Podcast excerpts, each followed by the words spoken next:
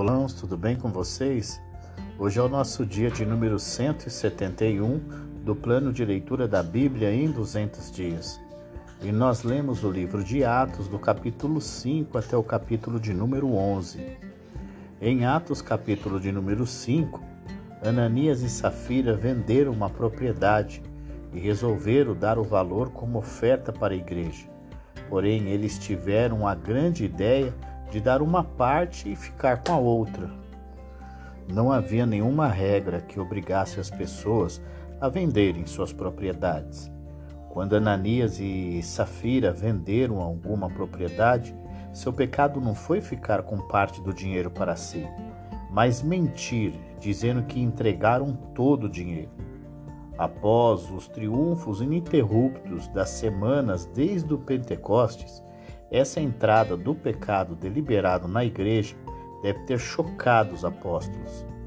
Como sempre acontecia quando havia pecado deliberado no início de um novo estágio, no desdobramento do plano de Deus para o seu povo. Deus enfatizou a seriedade do pecado em um julgamento dramático. Esses julgamentos severos enfatizaram a santidade que Deus exigia eles também lembravam seu povo de que todos eram pecadores e somente sua graça os mantinham vivos e permitia que os servissem. Longe de retardar o crescimento da igreja, o julgamento removeu o pecado que poderia ter impedido o crescimento. Embora as pessoas vissem que a falta de sinceridade não tinha lugar na igreja, um grande número continuou a se filiar à igreja. Enquanto isso, o ministério de cura de Jesus continuou a operar por meio dos apóstolos. Uma porção considerável da população de Jerusalém era agora cristã. E quanto mais a igreja crescia, mais ciumentos e zangados os saduceus ficavam. Novamente eles trouxeram os apóstolos perante o sinédrio. Embora Deus tenha mostrado que poderia resgatá-los a qualquer momento, se assim desejasse. Os apóstolos sabiam que, por causa de seu amplo apoio popular, eles poderiam ter resistido à prisão com sucesso, mas optaram por não fazê-lo. Em vez disso, eles confiaram no poder soberano do Deus a quem eles serviam. Os saduceus, em particular, estavam zangados, pois eles, sendo o partido do sumo sacerdote, eram aqueles a quem os apóstolos culpavam pela morte de Jesus. Além disso, esse novo movimento foi baseado na crença na ressurreição física de Jesus, algo que os saduceus acreditavam que não poderia acontecer, mas que os apóstolos repetidamente afirmavam ter testemunhado. Os apóstolos se recusaram a alterar sua mensagem, mas garantiram ao sinédrio que o perdão estava disponível para o arrependido. Embora a maioria saduceu do sinestro, no sinédrio tivesse matado os apóstolos de bom grado, um respeitado professor fariseu chamado Gamaliel convenceu o sinédrio a não fazê-lo. Os fariseus ficaram satisfeitos em ver tantos crendo na ressurreição, pois isso deu suporte à sua crença contra os saduceus. Eles consideravam os cristãos como judeus sinceramente religiosos, que, embora excepcionalmente entusiastas, eram ortodoxos o suficiente para ir ao templo diariamente para pregar e orar. Gamaliel desaconselhou a oposição ao novo movimento, caso fosse de Deus. Se não fosse, ele entraria em colapso de qualquer maneira. Seguindo o conselho de Gamaliel, o sinédrio libertou os apóstolos. Mas os saduceus ganharam alguma satisfação ao espancarem os apóstolos por desobedecerem a uma ordem anterior do sinédrio. Esta foi a primeira vez que os cristãos sofreram punição física por sua fé em Jesus. Mas eles se alegraram com tudo isso. Em Atos capítulo de número 6, à medida que a igreja crescia, aumentavam as necessidades e os problemas a serem resolvidos, ou seja, a demanda de trabalho era enorme para os apóstolos. Na igreja de Jerusalém havia dois tipos de judeus: aqueles criados na Palestina que falavam aramaico e aqueles criados em outros lugares, como os judeus da dispersão, que falavam apenas grego. Os judeus de língua grega eram conhecidos como helenistas. Por toda a Palestina havia tensão entre os dois grupos, e essa tensão foi transportada para a igreja. Os helenistas reclamaram que quando as viúvas recebiam sua parte diária de alimentos, as viúvas helenistas estavam sendo negligenciadas. Para garantir a, que a distribuição fosse feita de maneira justa e com um espírito correto, os apóstolos convidaram a igreja a escolher sete homens adequados, a quem os apóstolos então designaram para cuidar do trabalho. De acordo com seus nomes gregos, parece que os escolhidos eram helenistas. Com a nomeação desses homens, os apóstolos deram os primeiros passos para a organização da igreja. Quando mais tarde o cristianismo se espalhou para as regiões próximas, outras igrejas seguiram o exemplo de Jerusalém, de designar pessoas para cuidar de assuntos específicos. Como resultado, uma ordem de diáconos ou ajudantes da igreja tornou-se uma característica regular da vida da igreja primitiva. A palavra diácono era a palavra grega comum para servo ou ministro. O Novo Testamento em nenhum lugar define o trabalho dos diáconos. No caso dos sete de Jerusalém, seu objetivo principal era aceitar a responsabilidade por certas tarefas diárias e assim dar a apóstolos mais tempo para a oração e o ensino. Em igrejas que mais tarde cresceram em outros lugares, o cuidado pastoral e a liderança da igreja eram responsabilidades dos presbíteros. Os diáconos eram um grupo separado que tinha outras responsabilidades. A variedade de necessidades dentro da igreja significava que existiam oportunidades tanto para homens diáconos como para mulheres diaconisas.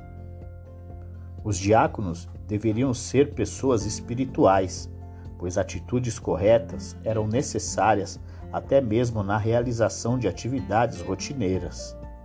Mas o trabalho dos diáconos não se limitava a essas atividades. Dos dois, dois dos sete de Jerusalém, por exemplo, eram pregadores talentosos.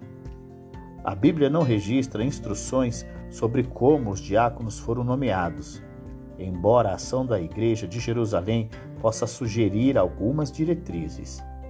Os líderes da Igreja aparentemente convidaram os membros da Igreja a selecionar pessoas adequadas, levando em consideração seu caráter, comportamento, habilidade, vida familiar e compromisso cristão.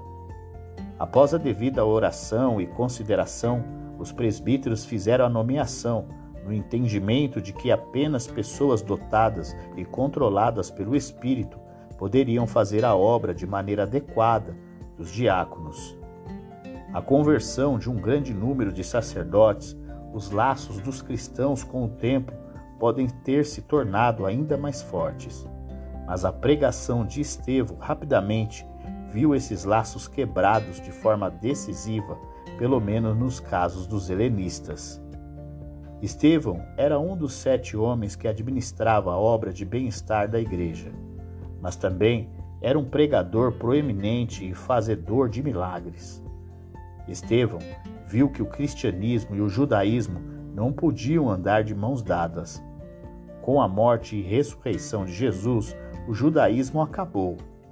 O sistema religioso judaico, junto com suas leis, cerimônias, sacerdotes e templo, cumpriu seu propósito e foi substituído por algo novo. Quando os judeus ouviram Estevão pregando estas coisas em uma das sinagogas helenistas em Jerusalém, eles o denunciaram ao sinédrio por pregar contra o judaísmo. Os saduceus finalmente ficaram satisfeitos com uma acusação contra os cristãos que certamente conquistaria o apoio popular. Eles sabiam que o povo não toleraria essa ameaça à sua religião nacional. Em Atos capítulo de número 7, em sua defesa, Estevão começa a discorrer sobre a história dos israelitas desde Abraão e as promessas de Deus feitas a ele. Ele vai mostrando o propósito de Deus em Israel ao longo do tempo como nação e a promessa do surgimento do Messias. A defesa que Estevão fez perante o Sinédrio não foi projetada para obter sua aprovação. Ele delineou a história de Israel para demonstrar dois pontos principais. Primeiro, Deus nunca se mostrou limitado a uma morada ou mesmo a uma localidade. Portanto, os judeus se enganaram a dar tanta importância ao templo em Jerusalém. E em segundo lugar, o povo de Israel sempre rejeitou os mensageiros de Deus. Portanto, sua rejeição ao Messias Jesus não era surpreendente.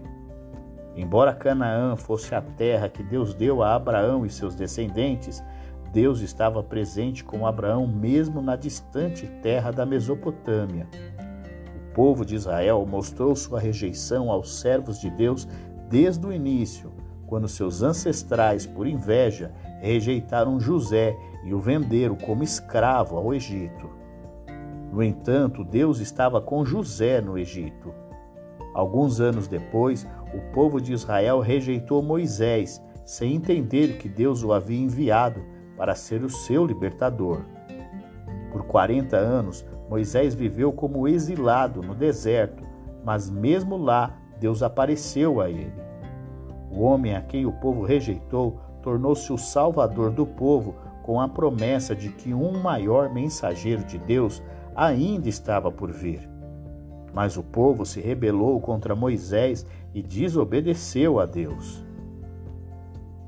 Originalmente, a morada simbólica de Deus era uma tenda móvel, algo que poderia ser montado em qualquer lugar, demonstrando que Deus não estava limitado a um lugar.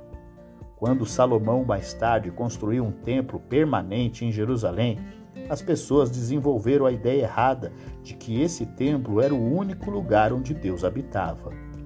Os judeus do tempo de Estevão, como seus ancestrais, compreenderam mal a Deus e resistiram ao seu espírito, desobedeceram à sua lei e rejeitaram seus mensageiros.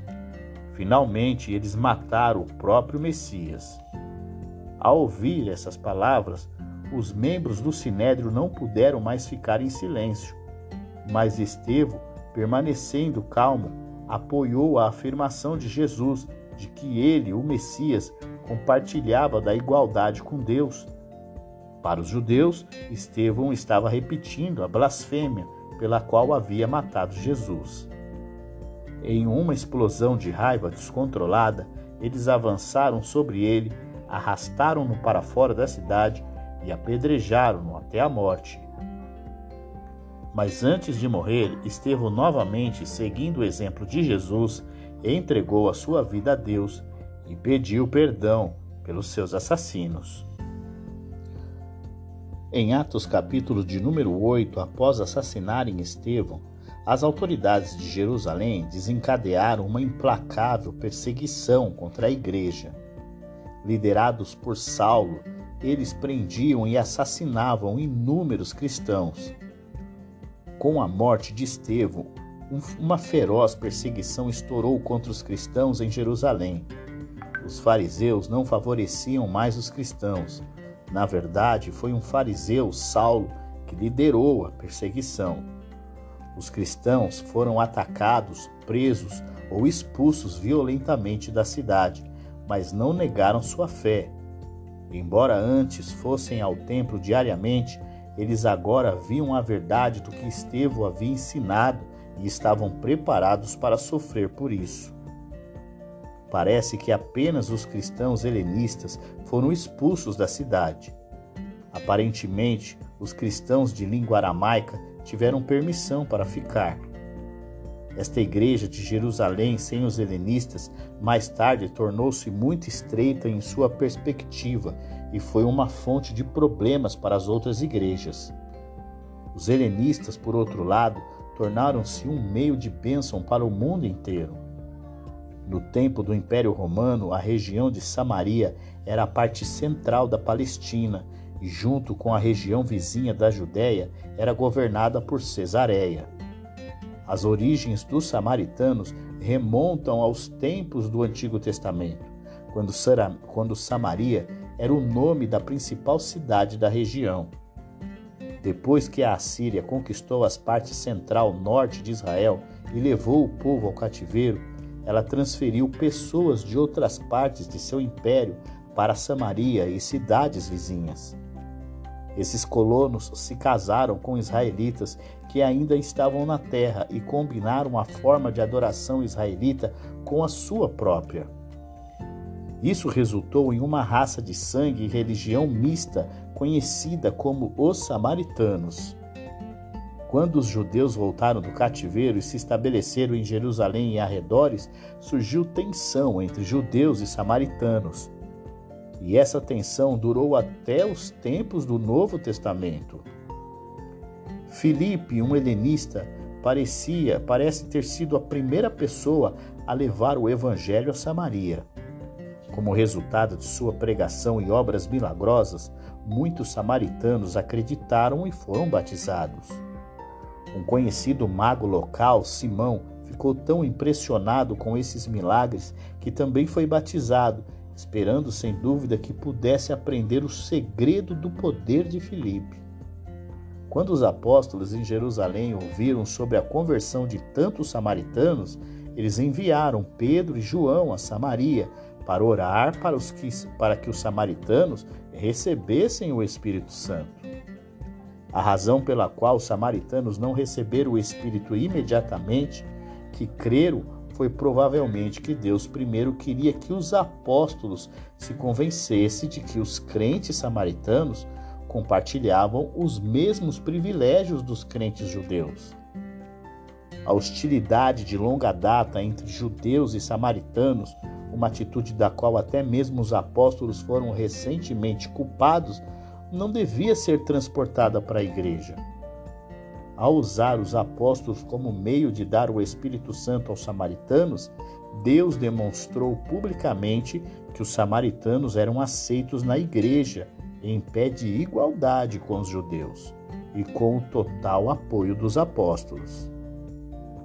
Com um sinal de que receberam o Espírito Santo, os samaritanos aparentemente falaram em línguas isso impressionou Simão ainda mais, e ele ficaria feliz em pagar para ter o tipo de poder sobre as pessoas que achava que os apóstolos tinham.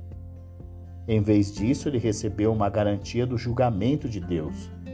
Quanto aos apóstolos, eles não apenas acolheram os samaritanos, mas também pregaram o evangelho em muitas das cidades, nas aldeias samaritanas. De Samarias, Filipe dirigiu-se ao sul em direção à região da Filístia, na costa do Mediterrâneo. No caminho, ele encontrou uma pessoa não judia e respondeu à sua pregação. Este homem, um oficial do governo da Etiópia, no norte da África, já era um dos tementes a Deus e estava lendo o Antigo Testamento quando Filipe o encontrou. No entanto, ele não entendia o que estava lendo. Quando Filipe lhe explicou as Escrituras, o homem aprendeu o significado da morte de Jesus, tornou-se crente e foi batizado. O homem ficou muito feliz ao continuar sua jornada de volta para casa e, sem dúvida, espalhou prontamente as boas novas de Jesus Cristo entre seus companheiros africanos. Filipe, por sua vez, pregou nas cidades da Filístia depois mudou-se para o norte ao longo da costa, até chegar à capital da província, Cesareia. O capítulo de Atos número 9 marca a conversão de Saulo, o maior e mais respeitado perseguidor da Igreja de Jesus Cristo. O nome pelo qual o cristianismo era conhecido era o Caminho. Possivelmente o nome se originou dos próprios cristãos que acreditavam que o seu movimento era o caminho do Senhor, o caminho da salvação e da vida. Mas para os oponentes dos cristãos, o nome representava o movimento que precisava ser destruído. A essa altura, o evangelho já havia se espalhado ao norte, pelo menos até a cidade da Síria de Damasco, que tinha uma grande população judia. O sinédrio, portanto, enviou o jovem Saulo impetuoso para prender todos os cristãos que ainda frequentavam a sinagoga e levá-los a Jerusalém para julgamento. Mas antes de Saulo chegar a Damasco, ele teve um encontro com Jesus ressuscitado, que o convenceu de que Jesus era o Senhor e o Cristo, como os cristos, como os cristãos afirmavam. O perseguidor tornou-se discípulo de Jesus. Por meio de um dos cristãos locais de Damasco, Deus revelou que havia escolhido Saulo para ir a países distantes, levando o evangelho a governantes e cidadãos comuns, a gentios e judeus sem distinção. Seria uma tarefa difícil, mas Deus o preparou para isso, enchendo-o do Espírito Santo. Saulo demonstrou abertamente sua ruptura com a velha vida e o início de uma nova ao ser batizado. Toda a formação e treinamento de Saulo foram usados por Deus para ajudar a prepará-lo para a obra que estava por vir. Ele era um judeu de sangue puro, nascido em Tarso, uma cidade da Cilícia, no sudoeste da Ásia Menor. Ele herdou a cidadania romana desde o nascimento. Tinha um nome romano, Paulo, e cresceu para falar grego e hebraico. Como um jovem religiosamente zeloso, Saulo mudou-se para Jerusalém, onde estudou a lei judaica de acordo com as estritas tradições fariseus sendo seu professor o conhecido Rabino Gamaliel. Como todos os jovens judeus, ele aprendeu um ofício, que no seu caso era fazer tendas. Todas as influências na criação e educação de Saulo, sejam gregas, hebraicas ou romanas, tiveram um efeito em sua vida e ministério. A influência grega o ensinou a pensar com clareza e analisar as questões, a influência hebraica o ajudou a desenvolver um caráter de retidão moral, e a influência romana deu-lhe uma visão internacional que o levou ao seu grande plano para a difusão do cristianismo. As pessoas em Damasco logo souberam da conversão de Saulo. Ele abertamente se juntou aos cristãos e argumentou de forma convincente contra os judeus. Parte dos três anos seguintes ele passou na Arábia, depois dos quais voltou a Damasco. Suas atividades lá provocaram uma oposição tão violenta que ele fugiu para salvar a sua vida. Quando Saulo chegou a Jerusalém, os cristãos não o receberam bem. Eles temiam que ele estivesse apenas fingindo ser um cristão, de modo que, quando descobrisse quem eram os verdadeiros cristãos, pudessem prendê-los. Barnabé aparentemente o conhecia melhor e o apresentou aos dois principais apóstolos que estavam em Jerusalém na época, Pedro e Tiago, o irmão do Senhor. Saulo fez bom uso de suas duas semanas em Jerusalém, pregando as boas novas de Jesus Cristo. Não surpreendentemente, isso deixou os judeus zangados, pois foram eles que, três anos antes, os enviaram para esmagar o cristianismo. Quando fizeram planos para matá-lo, Saulo fugiu para sua cidade natal, Tarso, na Cilícia. Naquela época, o restante das igrejas na Judéia não conhecia Saulo pessoalmente, mas certamente sabiam de sua conversão, porque sem sua liderança inflamada, a perseguição havia morrido e as igrejas foram deixadas em paz. Enquanto Deus estava preparando Paulo para a missão aos gentios adiante, ele também estava ampliando a visão de Pedro e de outros líderes da igreja. Pedro mudou-se de Jerusalém e visitou alguns dos grupos cristãos que surgiram na área da planície costeira semi-gentia, onde Filipe havia pregado anteriormente. Em Lida, ele curou um paralítico e na vizinha Jope, ele ressuscitou uma mulher. Em ambos os lugares, a notícia dos milagres se espalhou e muitas pessoas acreditaram. Ao ficar com uma pessoa cujo comércio os judeus consideravam impuro, Pedro demonstrou uma atitude mais relaxada em relação às antigas restrições judaicas. Em Atos capítulo de número 10, Cornélio era um centurião romano que, embora estrangeiro, era temente ao Deus de Israel. No regimento romano, baseado em Cesareia, havia um centurião chamado Cornélio, um homem tão sincero, temente a Deus, que toda a sua casa seguia sua fé. Em resposta às suas expressões de fé e atos de bondade, Deus prometeu enviar Pedro para lhe contar as boas novas de Jesus Cristo, pelas quais ele poderia ser salvo. Primeiro, porém, Deus queria ensinar certas lições a Pedro. Deus deu-lhe uma visão para mostrar-lhe as antigas leis judaicas sobre alimentação, que não tinha mais o uso. Não havia mais distinção entre alimentos limpos e alimentos impuros, e portanto Pedro estava livre para comer todos os alimentos. Enquanto Pedro estava pensando sobre o significado da visão, Deus disse a ele para ir a Cesareia para encontrar o romano Cornélio. Quando Pedro partiu para Cesareia, no dia seguinte, ele havia aprendido o significado da visão. Se certos alimentos não eram imundos, nem mesmo certo tipo de pessoas o eram. Pedro não devia ter medo de se misturar com os gentios. Depois que Cornélio o recebeu, Pedro iniciou seu discurso. Ele enfatizou no início que, embora Israel fosse o meio de Deus para enviar o Salvador Jesus, na questão da salvação pessoal, Deus não favoreceu uma nação acima de outra. Pedro então resumiu os eventos da vida, morte e ressurreição de Jesus e concluiu repetindo que o perdão estava disponível para pessoas de qualquer nacionalidade.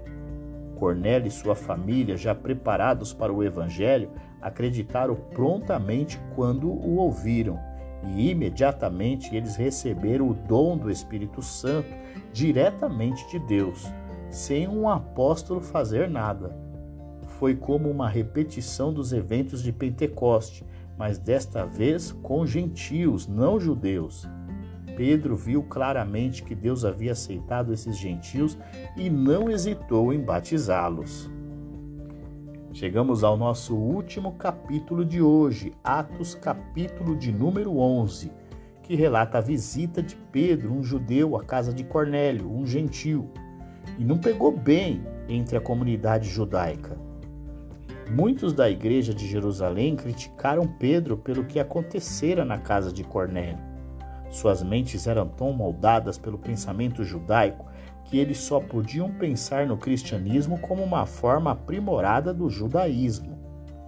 Eles ficaram satisfeitos quando prosélitos gentios ou tementes a Deus aceitavam os métodos judaicos, mas não ficavam satisfeitos quando pessoas de qualquer nacionalidade entravam na comunidade do povo de Deus sem qualquer consideração pelas leis judaicas relativas a alimentos, purificação e circuncisão. Pedro, portanto, explicou aos seus críticos como Deus corrigiu seu preconceito contra os gentios e como os gentios receberam todas as bênçãos de Deus na mesma base que os judeus. Embora eles tenham aceitado a explicação de Pedro e louvado a Deus, eles não estavam totalmente convencidos e logo os problemas surgiram novamente. Enquanto os apóstolos e outros pregavam o evangelho em vários lugares, uma obra interessante surgiu na Antioquia, na Síria. Alguns cristãos que foram dispersos de Jerusalém na época da morte de Estevão pregaram entre a população grega de Antioquia e muitos acreditaram.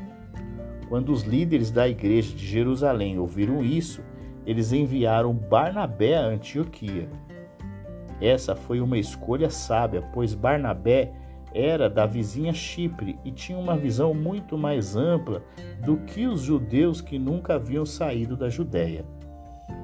Ele tinha a capacidade de compreender e ajudar os novos convertidos, e sob sua sábia orientação, a igreja cresceu rapidamente. Em pouco tempo, havia mais trabalho que o próprio Barnabé poderia administrar. Ele queria um ajudante, mas as pessoas tinham que ser do tipo certo. Portanto, ele não voltou a Jerusalém para buscar ajuda, mas foi a Tarso para buscar Saulo. A última menção de Saulo na história foi dez anos antes, e agora ele voltou com Barnabé para ajudar a igreja de Antioquia. No ano seguinte, eles pregaram e ensinaram entre os cristãos e não cristãos como com o resultado que a igreja cresceu ainda mais.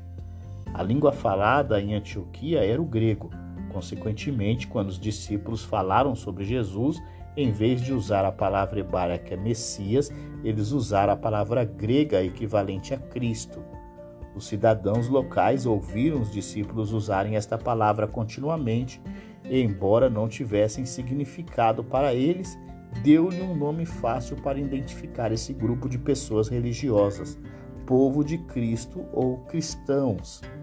Em outras partes de Atos, os cristãos são chamados de crentes, discípulos, seguidores, irmãos e santos, ou povo santo de Deus. Para os judeus, eles eram conhecidos como nazarenos. Perto do final do ano de Barnabé e Saulo na Antioquia, alguns profetas de Jerusalém visitaram a igreja de Antioquia.